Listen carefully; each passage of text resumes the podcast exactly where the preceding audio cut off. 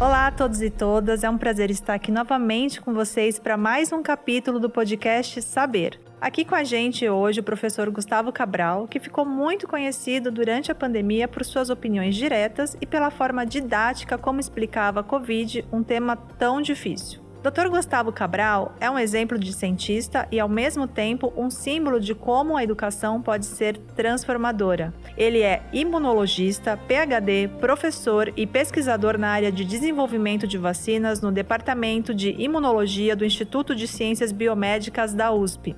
Hoje, com três pós-doutorados com pesquisas na Universidade de Oxford e experiência na Suíça e em outros países, Gustavo é consultor da ONU sobre Covid-19. Ele ainda é colunista do UOL e TikToker.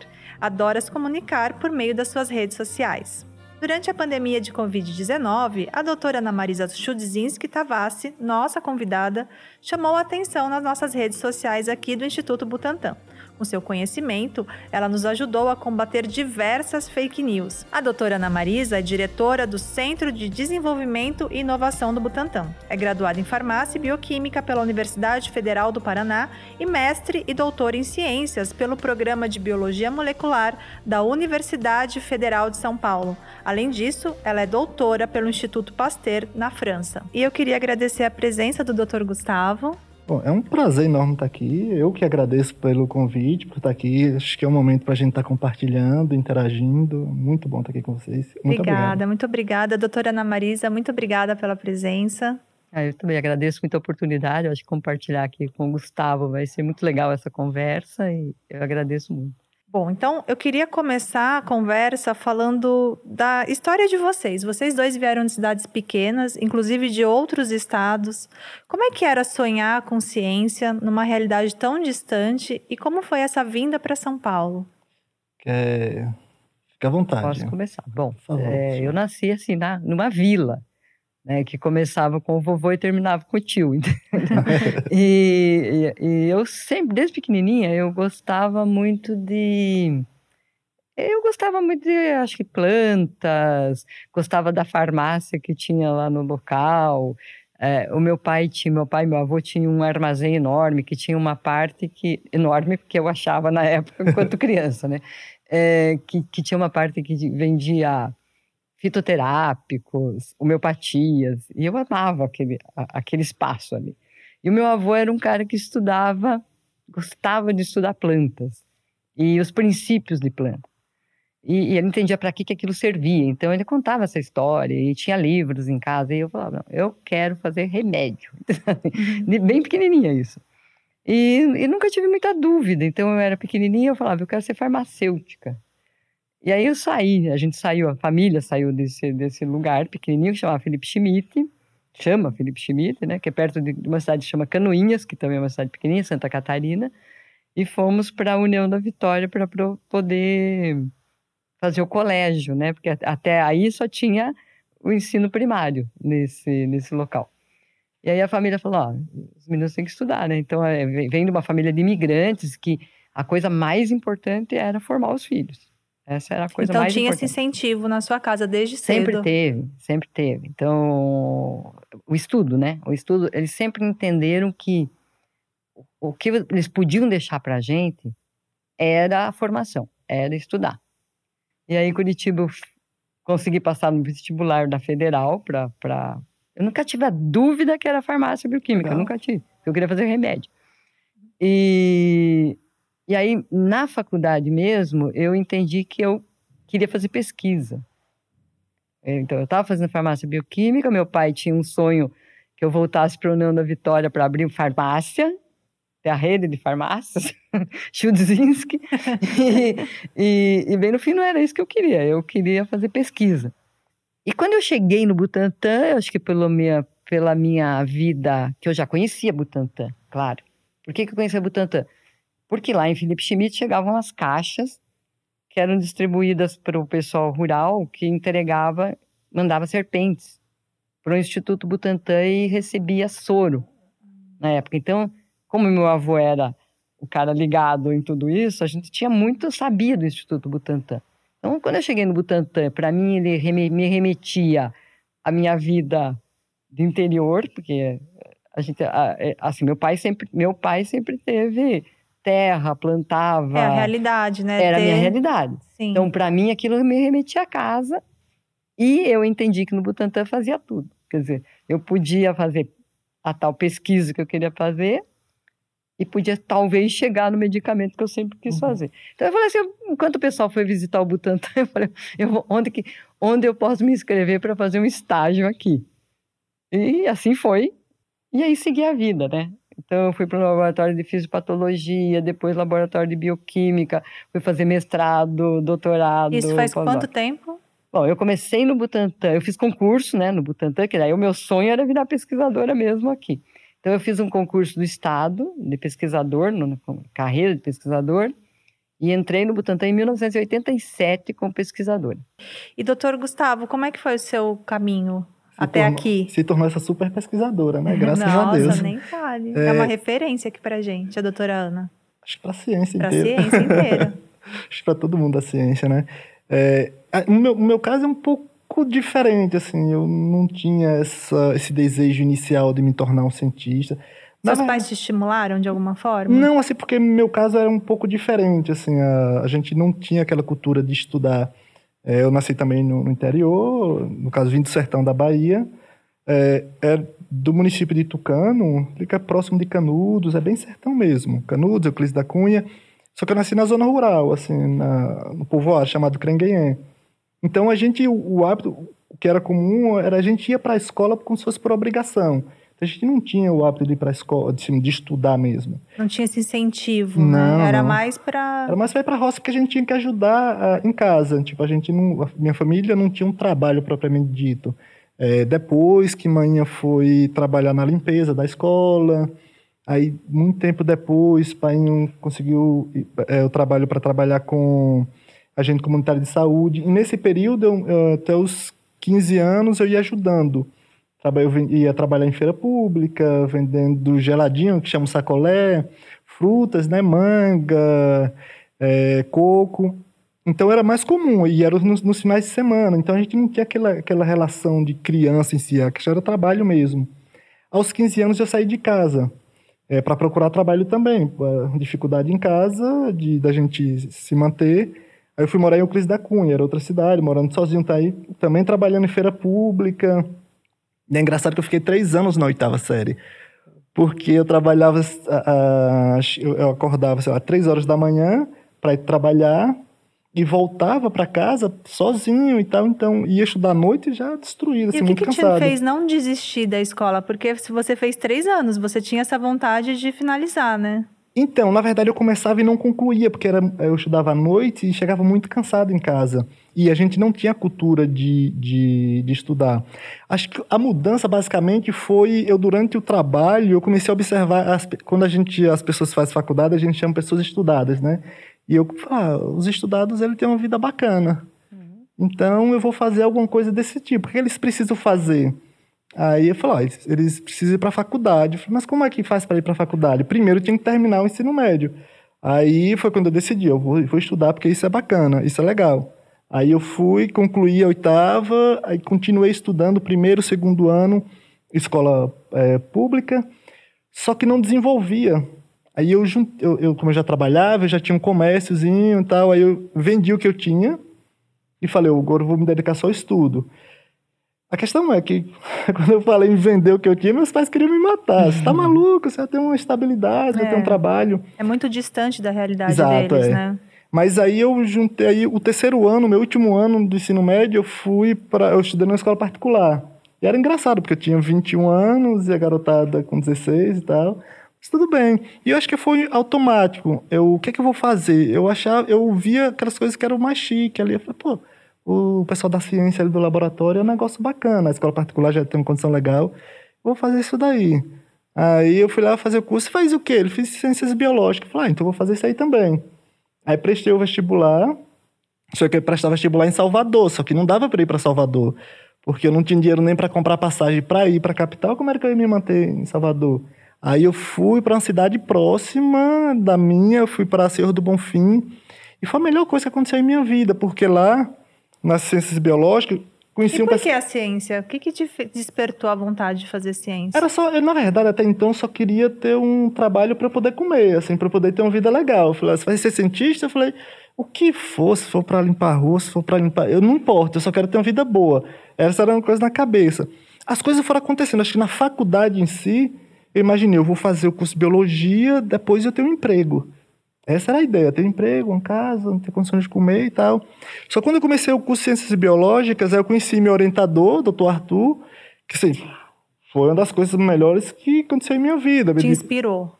inspirou e ele me orientava certinho, sabe? Ele me dava as dicas certinho, olha, A importância do professor você tem que fazer vida, né? isso. Ele já vinha lá da Fiocruz, já tinha terminado o doutorado lá. Então, ele, ele abriu portas para mim, porque eu falei, olha, eu não tenho condição de estudar na capital. Ele falou, a gente vai achar um jeito.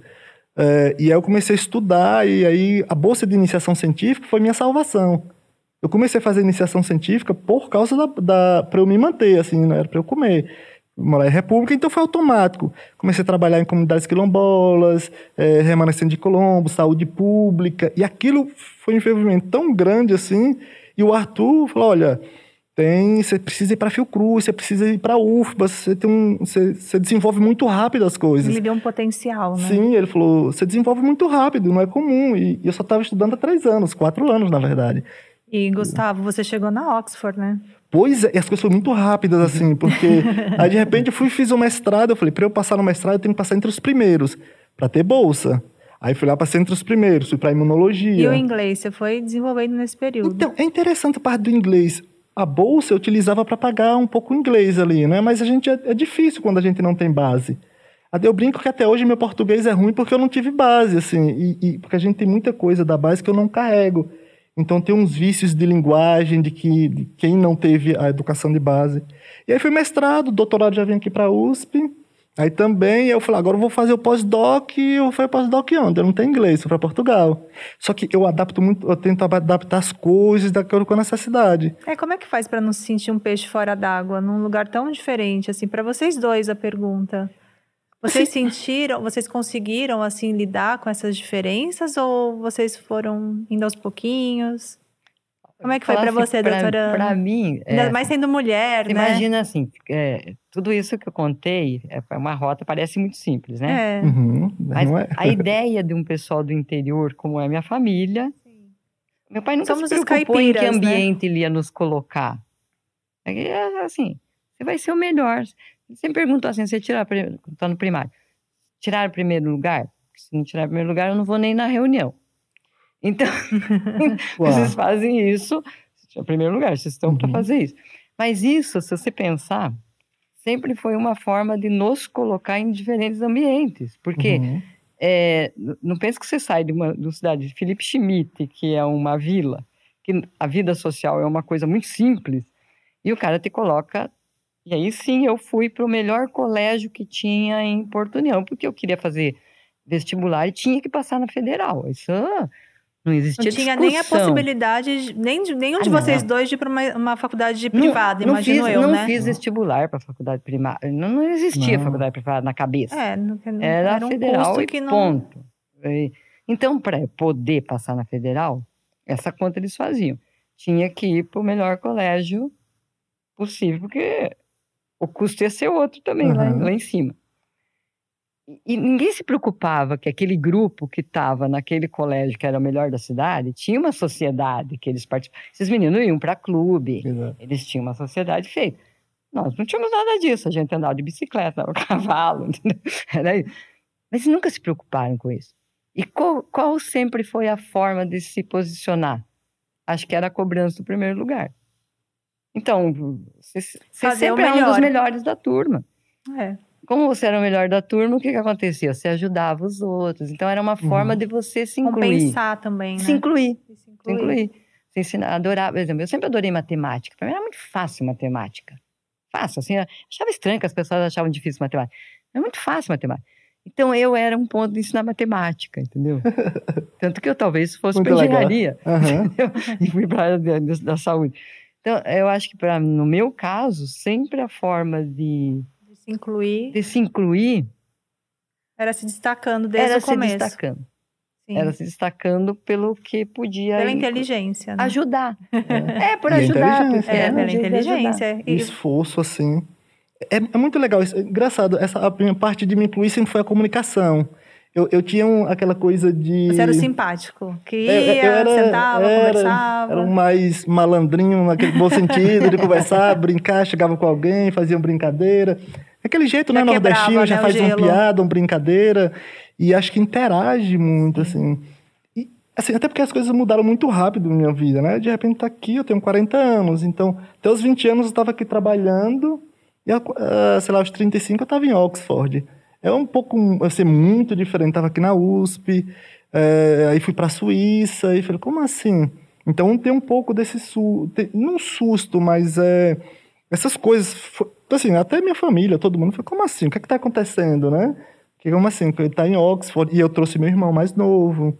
Chegou um momento foi foi interessante porque eu estava em Oxford e meu irmão mais novo na Universidade de Columbia, nos Estados Unidos. Então, a, a, família, minha mãe era conhecida na limpeza da escola e tal. Então teve esse boom.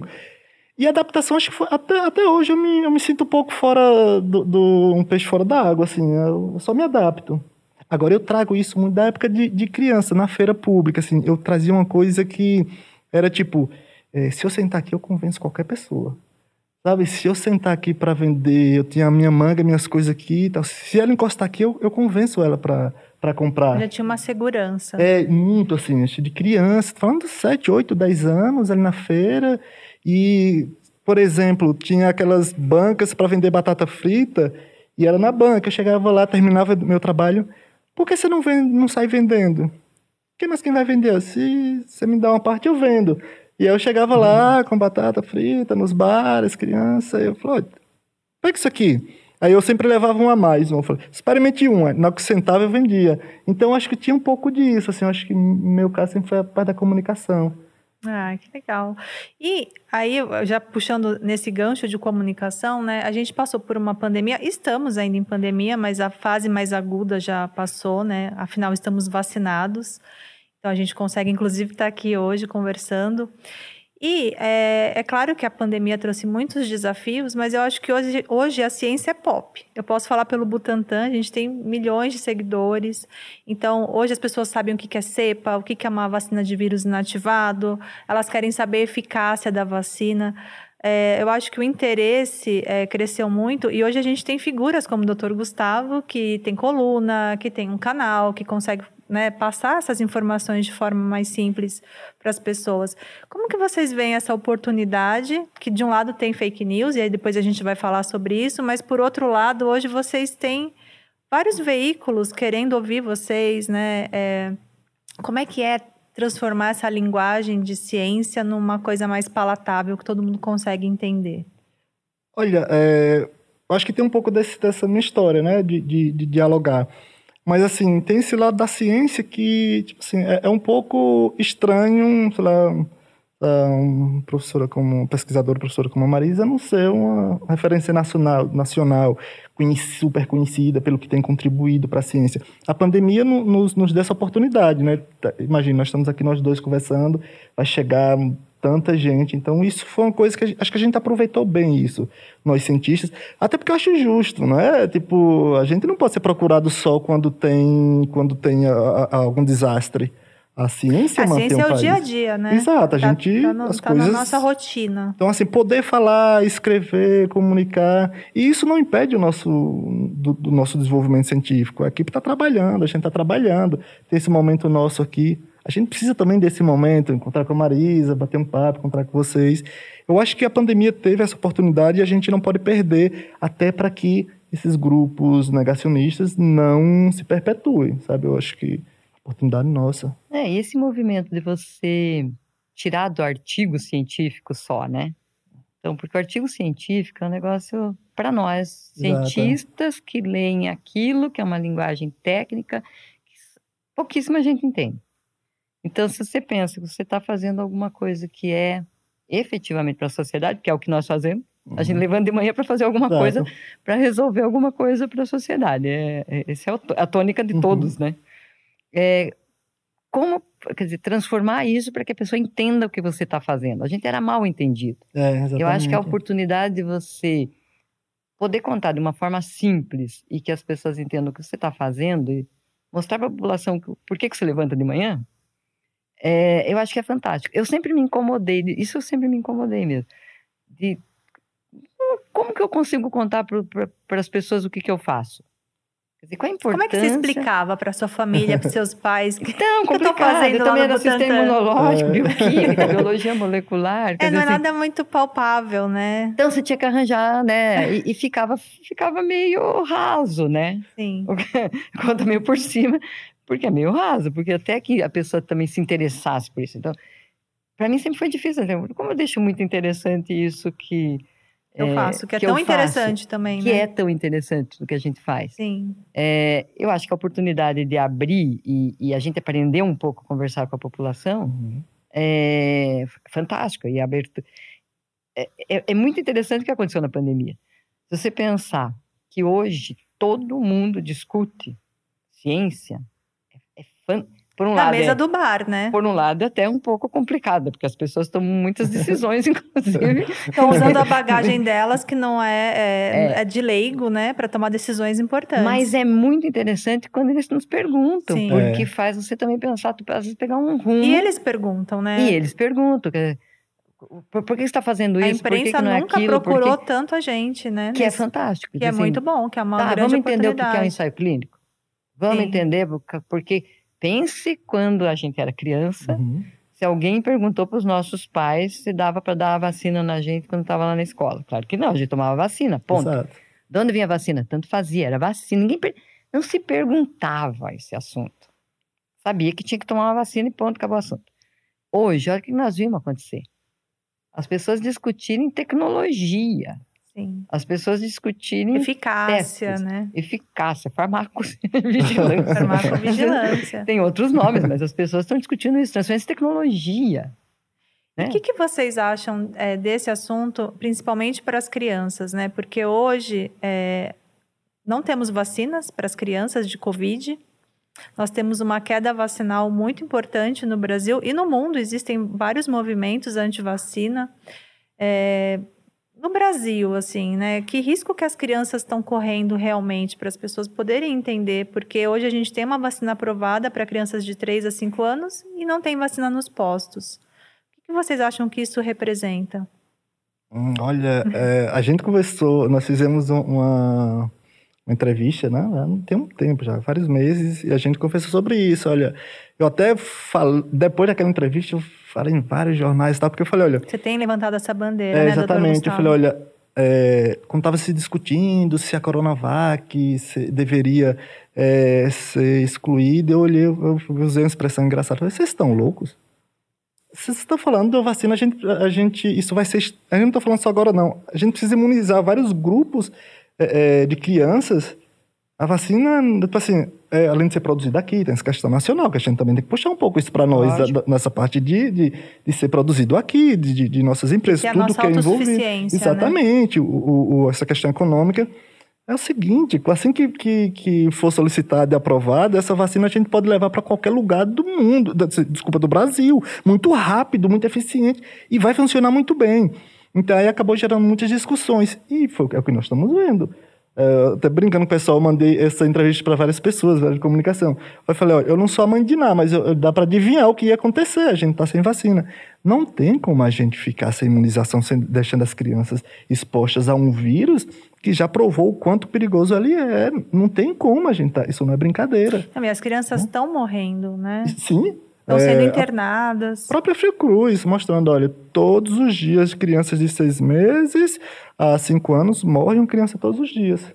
E, é, eu acho tão surpreendente porque dá a impressão que as pessoas dividem criança do resto dos seres Exato. humanos. Exato. Criança é um ser humano como qualquer outro ser humano. E parece que é muito rápido o esquecimento do que nós vimos acontecer há pouquíssimos, pouquíssimo, pouquíssimo tempo. tempo. Quer dizer, quando você ligava a televisão e via aquele monte de cova enterrando gente, gente nas, no, no mundo, nas calçadas. É, é, sem, parece que as pessoas esqueceram muito rapidamente e olha para o cenário hoje e vê que a coisa está estável, esquecendo que quem fez isso foi vacina e a vacina não, não é que tinha que ser só para adulto. É para toda a população. E agora, para mim é meio, sabe assim, eu, me, me, eu penso que assim, não dá para imaginar que tem um pai e uma mãe que não tem a consciência que tem que vacinar. Uhum. Pensando nisso que aconteceu. Existia essa mentalidade no começo, né? Que a Covid só ia matar os mais velhos, os idosos, e que se chegasse nas crianças, mãe, as mães, obviamente, imunizariam. Mas isso não aconteceu, né? E as crianças estão sendo internadas, estão morrendo diariamente, e ninguém está fazendo essa pressão. Não, que é um pouco trágico também só pensar nisso, só, só vai matar os idosos é. e pessoas não, com é, comorbidades. É, é, é, muito ruim. É, sabe, você falou que que só é esse? A gente tá falando da população, é, idosos como. Olha, mas ele morreu, mas tinha comorbidade. Sim, mas ele estava vivendo. Mas ele estava vivo. Entende? Ele estava se tratando, né? Quem, tava... é outra coisa da população, quem sabe se tem comorbidade ou não? A maioria das pessoas não fazem é, exames de rotina, semestralmente, não tem um acompanhamento, vai a, procurar apenas quando tem algum sinal clínico. Então, quem sabe? Esse só que. Às vezes me incomodava muito falando isso. Eu falei, outra coisa, as crianças estão isoladas, não está tendo aula. E quando elas voltarem? Foi o que aconteceu. Vão, vão para o parque. E aí, o que vai acontecer? E essa idade, né, assim, que a idade inicial, os primeiros anos, está um processo de maturação do sistema imunológico. Eles vão estar suscetíveis, sabe? Que Sim. quando as mães falam, os pais falam, está no período das viroses. Entende? Você pensa que é muito surpreendente. É, é, você vê que a população não está vacinando crianças de outras para outras doenças, porque não tem visto a doença que eu acho que é isso que leva, né? Uhum. Há muitos anos eu não vejo o que acontece sarampo, então eu não vacino mais. Não vacino porque eu não vejo o problema, que é, é, é complicado. Uhum. Agora, Covid, a gente viveu aqui, agora, ah. está agora. vivendo. Tá Exatamente. Vivendo. Não dá, porque eu até entendo, ah, bom, eu nunca, eu nunca vi uma, uma criança com poliomielite, então eu não vou vacinar. Né? Ou eu nunca vi ninguém com sarampo. Então não existe essa doença, eu não vou vacinar. Pode ser ter esse pensamento até poderia pensar, ó, é por aí. Agora, Covid. Uhum. Todos nós estamos participando, a gente está vendo, como você bem disse, as crianças estão morrendo. Tendo a disponibilidade, por que, que eu não dou? Por que, que eu não vou dar a vacina na criança? Sim, e tem fake news, né, que trazem, né, essas notícias mentirosas, porque é, tem umas mais antigas lá que falam de autismo, que até eles ligam, né? Uma, uma, um paper que saiu, que já foi desmentido, e aí cria-se ali toda uma narrativa que também já foi desmontado, mas enfim, tem umas, umas fake news um pouco mais elaboradas, mas tem outras que fala que vai roubar o chip. Eu sempre falo da doutora Ana, porque uma vez a gente foi pedir ajuda a ela porque tinha uma, uma fake news de um vídeo de uma senhora que dizia que depois da vacina ela conseguia colar, quer dizer, ficava preso no braço dela uma moeda, enfim. É, como é que vocês avaliam esse, esse nível de fake news, né? Como é que a gente lida? É, como, como chegar nessas pessoas e falar para elas isso não é verdade, sem, sem desmerecê-las também hum? e sem subestimar fake news, né? Porque a gente não pode subestimar fake news. Às vezes a gente acha que aquilo é um, um absurdo, mas para algumas pessoas faz sentido. Como é que a gente, enfim, leva essas informações corretas para a população? É aí onde entra a questão da comunicação, né? Inclusive, a gente, nós, nós temos ouvido. Porque tem, tem algumas questões. Do social, é natural que as pessoas desconfiem se está surgindo várias informações. É natural. As, nós somos desconfiados de natureza. Gente, olha, o que é que está acontecendo? Por que isso? E outras pessoas estão falando que acontece isso, aquilo. A população, no, no geral, não tem essa noção detalhada, né? Agora, o que para mim é mais trágico é ver médicos falando que uma vacina muda o DNA. Aí é mais. Aí é duro, é duro e é. Como é que vocês enxergam isso? Qual que é a motivação por trás de um médico, né? Uma pessoa que estudou. Falar Tem muitas coisas uma... aí por trás, tá? Porque, assim, por exemplo, é, vacina. Você já viu, não sei se você viu, tipo, tem curso detox de vacina. Daí a gente foi nessa parte de comunicação e tal, um curso detox para detox, ou seja, para desintoxicar entre aspas a vacina, cursos que custam 600 reais. O que, que seria que um que é curso é de detox? Isso, médicos oferecendo um curso para desintoxicar da vacina. Ou seja, é, se você se vacinou, ele vai te mostrar formas para você, em teoria, desintoxicar. Daí, como eu trabalho essa parte com os comunicadores. Tipo, a pessoa se arrependeu de tomar a vacina e vai lá se desintoxicar? Isso, para que não tenha problema no futuro. Porque ficou essa coisa, Ah. olha, você vai ter problema no futuro e tal. Médicos profissionais que fazem isso. A questão é, cada curso custava 500, 600 reais. A gente via ali mil, mil duzentos, mil quinhentos estudantes. Isso já, olha, um mil vezes 500 dá 500 mil. Ou seja, eles estão lucrando com esse tipo Muito. de então, se gerar o medo também é lucrativo. Ah, mas você pôr para baixo todos os milhares de anos que se, se estudou o sistema imunológico, É. tudo que existe sobre o sistema imunológico, que se conhece e que um curso de medicina obrigatoriamente aprende, né? Ensina o que é o sistema imunológico. Quer dizer, você, você é muito herói. É você querer ser muito herói, você querer pôr para baixo tudo que se conhece no mundo a respeito da resposta imunológica. Quer dizer, até hoje a gente prega e com certeza que é uma das formas mais inteligentes que existe de você proteger.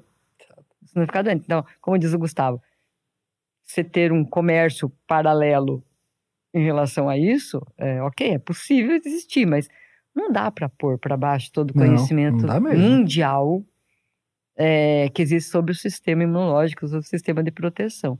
Eu, até ontem eu estava no jantar e até me diverti com um amigo meu falando o seguinte: assim, olha, eu me sentiria muito importante se alguém fizesse um chip para me descobrir. Porque pense uma empresa fazendo Exatamente. chip para colocar numa população inteira. Que importante eu tenho que ser para ter um chip em mim para alguém ficar me procurando. Eu Entendeu? queria colocar na Marisa. É, se vai tirar o quê tivesse um chip, eu- exatamente É se você isso. tiver um chip, Eu, né? eu, eu você... porque ele é um engenheiro, um cara do Informação. ITA, assim, Eu queria importante. colocar na.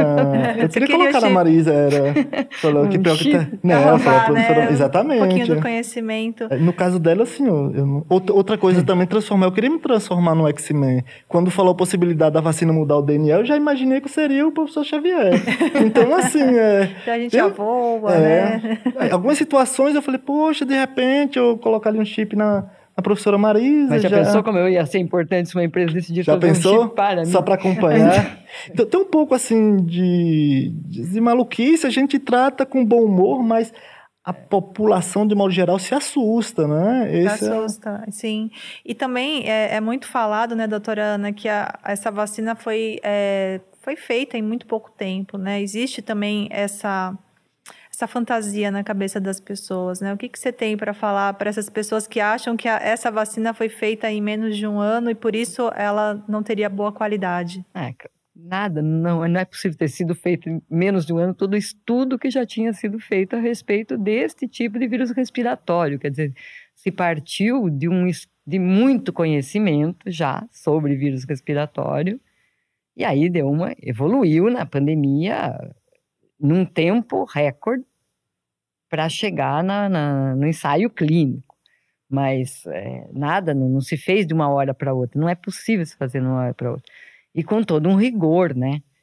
É, vacinas de, por mesmo vacinas de, de RNA mensageiro, talvez o, o Gustavo pode falar mais.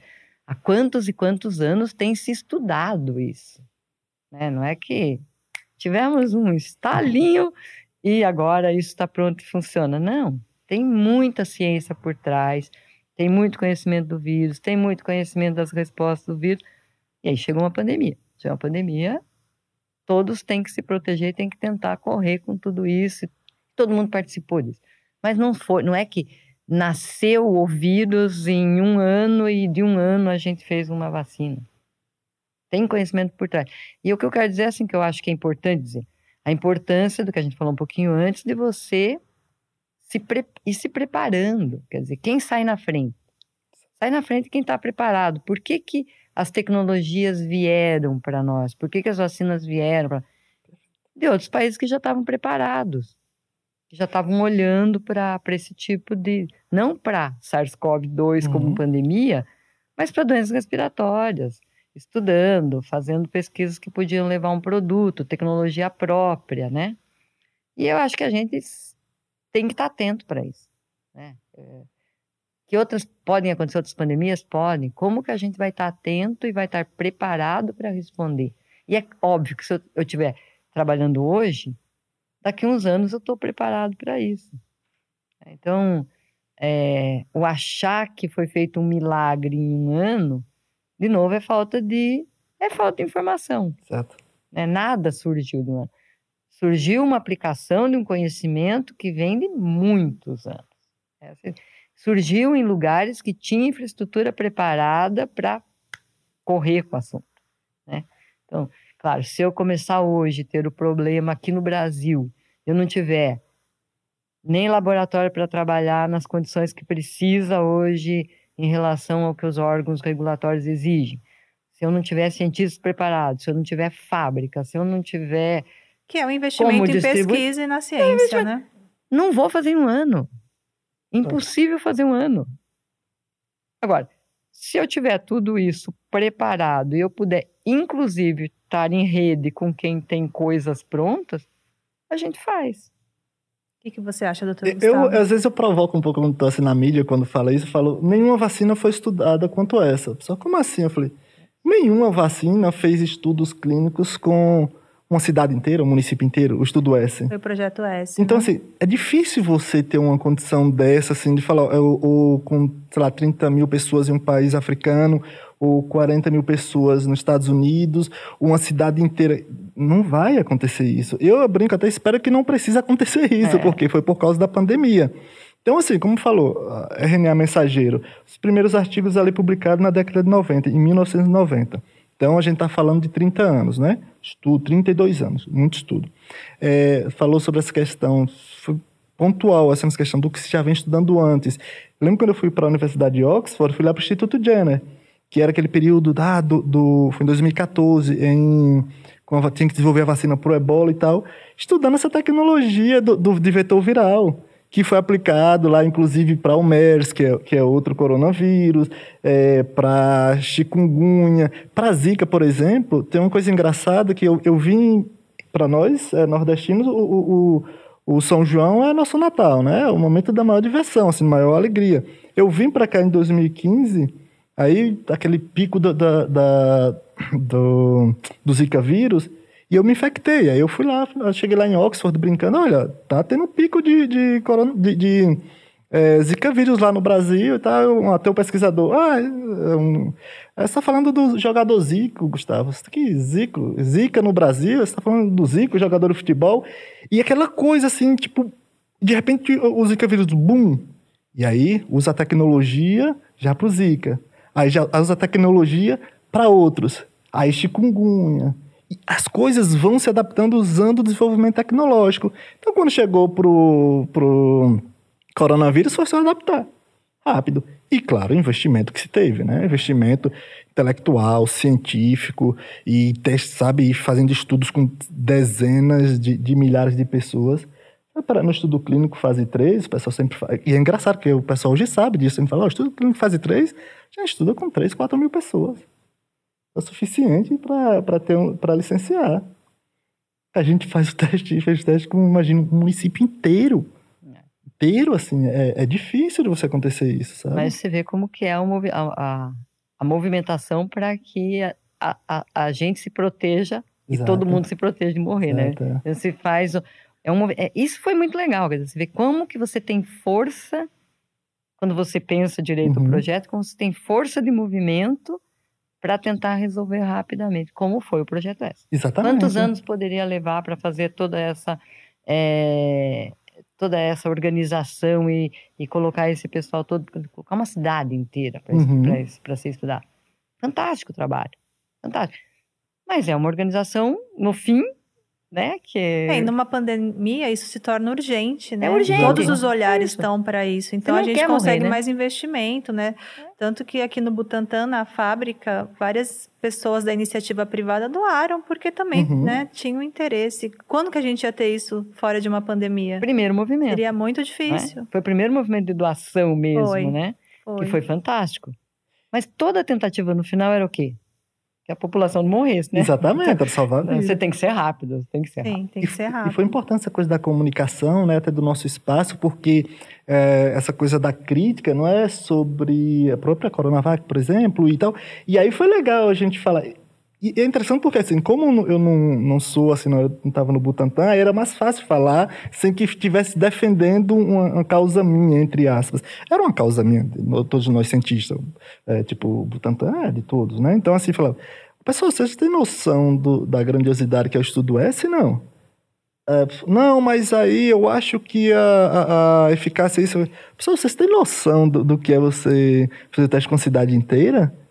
É, e quando a gente foi para lá foi interessante porque a gente não sabia que ambiente a gente ia encontrar. Uhum. Era um uhum. momento que não sabia se iam tentar roubar as vacinas, destruir, se a gente ia apanhar na rua.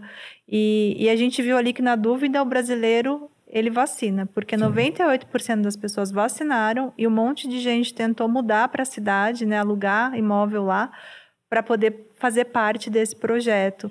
Então, o brasileiro, na, ele vacina, mas infelizmente depois na, na terceira, quarta dose a gente viu uhum. essa queda por conta de fake news e por conta do que era falado, né?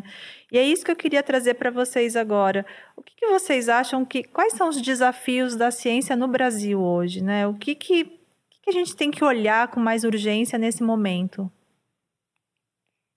Eu sempre tenho um olhar de tecnologia. Eu uhum. acho que o Brasil tá precisa, né, se organizar para não ficar em ciência, né?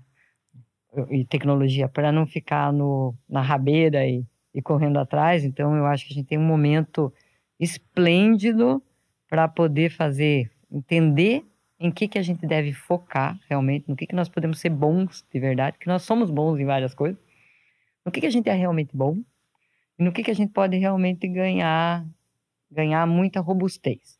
Você acha que hoje a gente tá, tá bom, assim, considerado bom em algum eu acho que assim, eu, eu, eu, outro dia eu fiz uma, uma provocação até, é assim, bom, tá bom, nós somos um, um país que contribui muito em, em publicações. Será que a gente sabe no que, que nós somos bons mesmo, olhando as publicações todas que nós fazemos no país? Dá para a gente ter esse panorama? Qual é a área que realmente a gente é, boa, é bom? Se você olha nos gráficos, a gente publica mais do que tudo em biologia na, na ciências uhum. biológicas e ciências médicas. É o que a gente publica mais.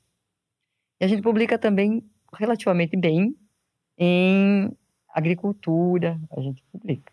Mas a gente é muito, muito bom, muito bom em ciências biológicas. Então, eu acho que temos um foco aí, né? Se olhar em publicação. Será que dentro de publicação de ciências biológicas a gente consegue achar uma área que a gente é muito bom? Bom, eu não consegui fazer essa pesquisa ainda, eu acho que a gente precisa fazer essa pesquisa para entender bem, não sei se alguém tem, provavelmente os órgãos de fomento têm essa, essa pesquisa, Ministério talvez tenha essa pesquisa. Mas aí eu puxei para o nosso lado Butantan, vacinas, e entender essas vacinas, chikungunya, influenza, é, dengue e, e tudo que está acontecendo aqui. E apesar da gente, isso é, isso é um, é, é, é um depoimento que eu acho que assim é grave para nós enquanto uhum. pesquisadores. Uhum. Se você olha o quanto que nós produzimos de literatura a respeito de vacinas relacionadas a esse tipo de, de tema, nós somos ainda muito fracos. Então, eu acho que a ciência, para onde a gente deveria ir? Se a gente entender que nós, enquanto Butantan, estou falando enquanto Butantan, Butantan eu acho que é um polo, eu acho que Butantan é, é, é, um polo que pode ser, que tomou uma decisão, né, de ser um grande produtor de vacina, ele se pegar isso e a gente puder ser o, o, o catalisador e, e, e, muito mais ter em função disso, acho que a gente pode ser realmente muito bom em vacinas. Quer vacinas virais, quer, ou, anti, ou antígenos, anticorpos, ou o que seja. É, mas acho que a gente tem que olhar também esse outro lado aqui. Como é que eu vou ser bom mesmo? Eu vou ser bom se eu construir toda a cadeia. Eu tenho que entender, eu tenho que entender a ciência. Eu tenho que ser forte, eu tenho que transparecer para o mundo e para transparência para o mundo é via publicação, não tem muito outro jeito de ser isso. Ou de difusão. Eu tenho que mostrar para o mundo que eu realmente entendo aquilo, que eu sou bom naquilo. Eu acho que quando a gente criar isso, do entendimento do que é o básico, o que é a, a, a tecnologia, a gente voa. Né? Então, eu acho que a gente está no caminho muito bom. E a pandemia também trouxe muito isso. Quer dizer assim, a China decidiu uma, uma meta e cumpriu e está cumprindo. A Índia decidiu uma meta e está cumprindo. Outros países, mais tarde, Estados Unidos decidiu uma meta, antes, né? decidiu meta e está cumprindo. É isso. Eu acho que Temos assim. Temos que ter uma meta. A meta. Qual é a meta? Nós vamos ser bons em vacina. Se a gente for para ser bom em vacina, a gente tem que construir. Construir, construir tecnologia e, e entender que nós tem, temos que ter tecnologia. Eu, eu acho mega interessante tudo que está acontecendo em termos de inovação, que você trabalha com o pedaço que o outro fez, né? Você sabe juntar o quebra-cabeça e, e, e, monta é, com transferências coisas, mas também você tem que ter aquilo que você é muito bom. É muito bom. Eu acho que isso faz a diferença total né, do impacto que você causa no mundo. Eu concordo plenamente, assim, até legal ela ter falado isso, porque eu trabalho com inovação, né? Então, assim, é, seria... Vocês dois, né? É, assim, é, ela, mas ela já tem já questão do laboratório, já tem toda a estrutura já há muito tempo, assim. Aí eu, eu volto para aquela parte ali de criar inovação, criar tecnologia e tal. E, assim, a, a professora faz esse, esse, esse link, assim, né, do, do, do, do da criação até a parte clínica e tal eu, eu, eu não vou até a parte clínica, né? Eu fico ali já já dou um pé atrás. E, e, essa parte, inclusive, chama a gente que a gente discute muito no Brasil, que é economia, né? E eu fico pensando, é, economia sem ciência é economia especulativa. País que quer falar sobre, sobre economia forte é um país com, com forte poder científico. E essa estrutura para desenvolver, a gente tem exemplos muito bons. É, é, sei lá, é, Coreia do Sul. Coreia do Sul, assim, cientificamente, na década de 80, não com desrespeito, tá? Mas foram países significantes na década de 80. Tá? 70, 80. E mudou a estrutura em torno de ciência. Ou seja, mas para você ter ciência, precisa ter educação. Você monta uma estrutura a médio e longo prazo, um projeto que vai alcançar.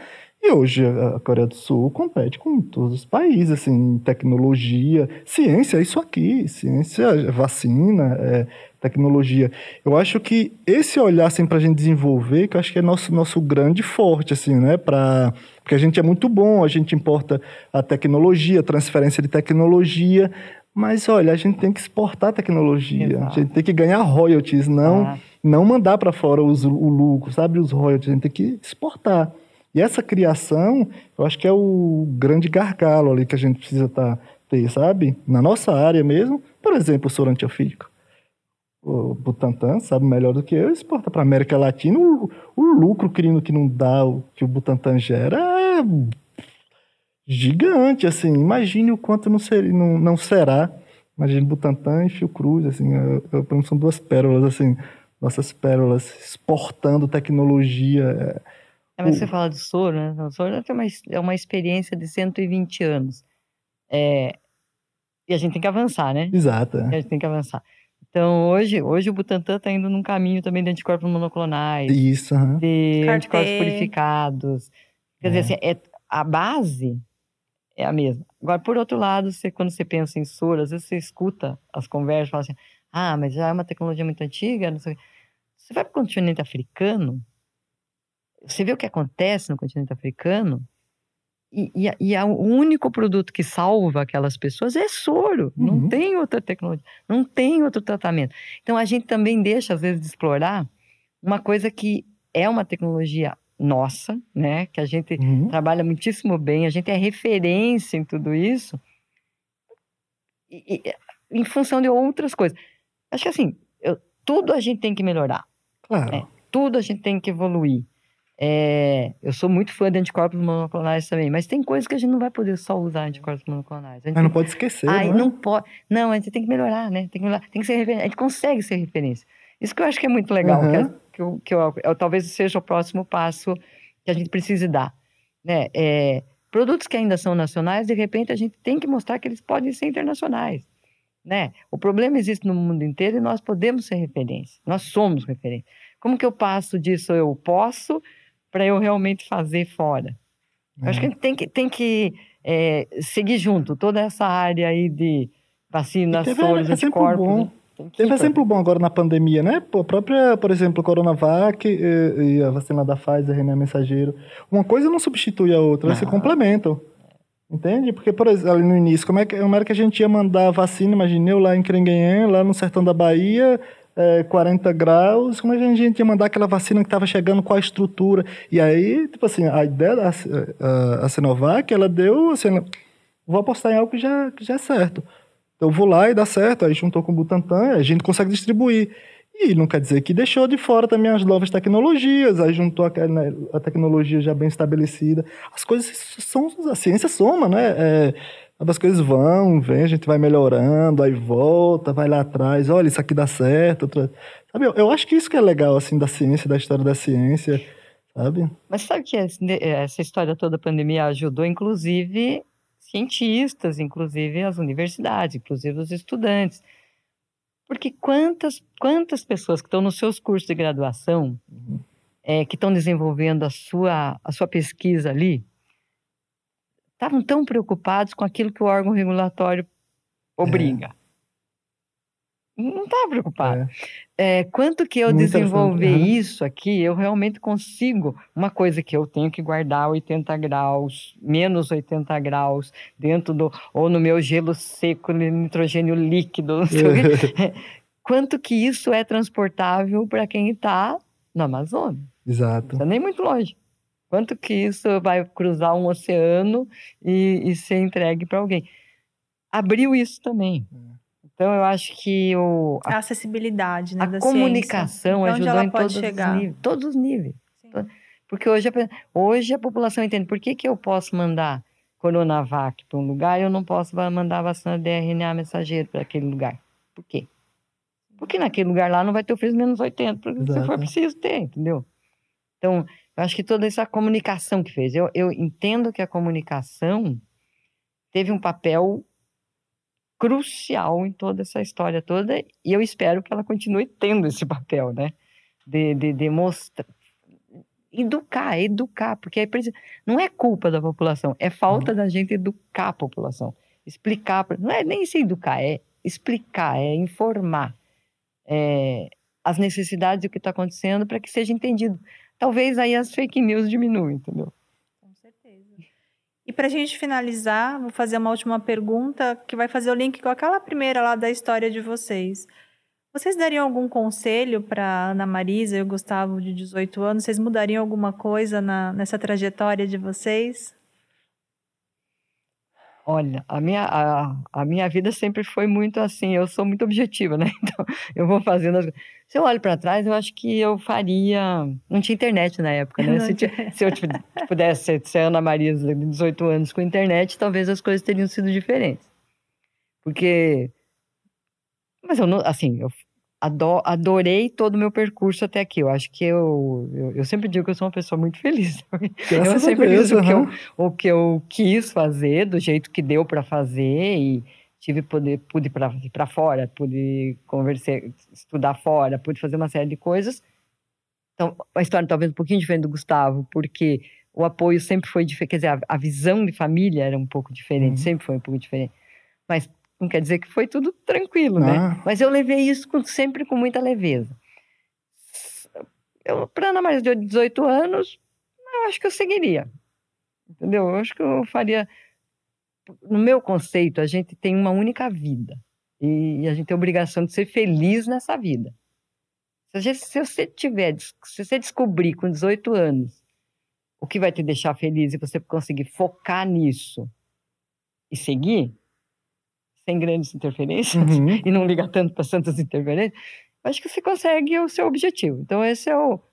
Sempre foi minha rota. Minha rota foi entender que eu tinha uma única vida, sempre tive uma única vida e que eu tenho por obrigação ser feliz. Que para mim ser feliz significa não só a minha vida dentro do Instituto Butantan.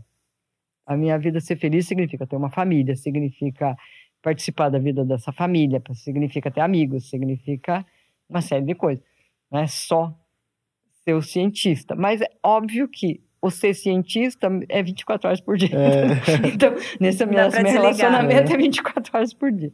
Eu acho que eu não mudaria muita coisa.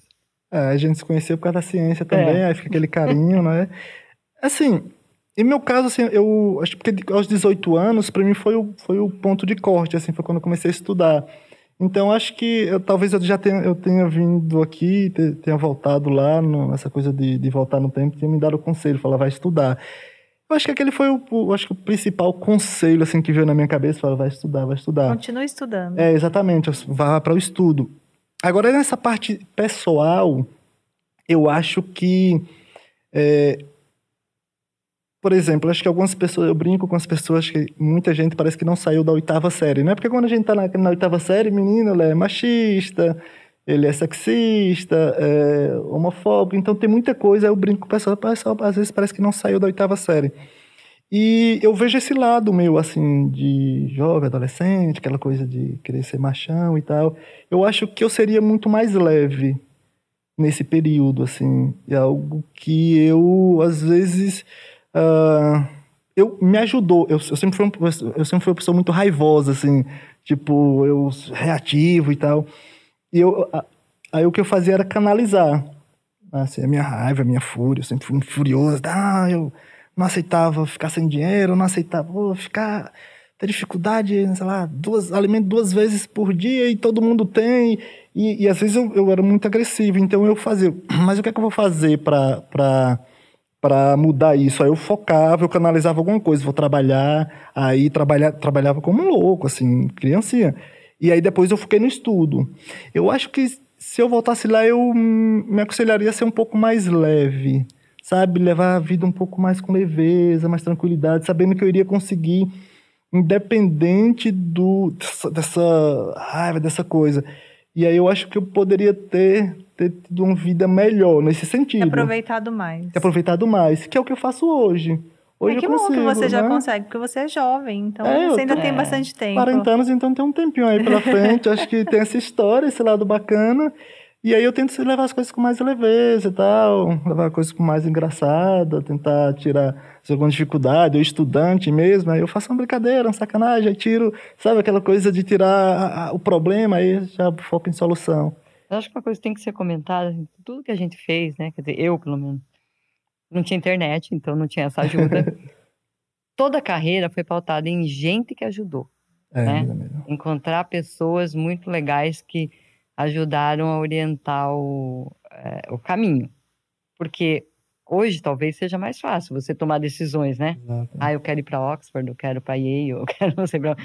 Não tinha isso, você não conseguia saber isso naquela época. Você ia muito pelo, pelo feeling. e hoje nisso... você também consegue estar nessa posição de ajudar, né? De orientar. Que é muito legal. Quer dizer, hoje, assim, talvez isso que nós estamos falando aqui sirva para alguém, para dizer Exato. assim, ó, a, o estudo realmente, o estudar, o, o, o, independente de que nível social você seja, independente de qualquer coisa, o saber, o estudar, o, o, o, poder se, se sobressair por aí, nivela tudo.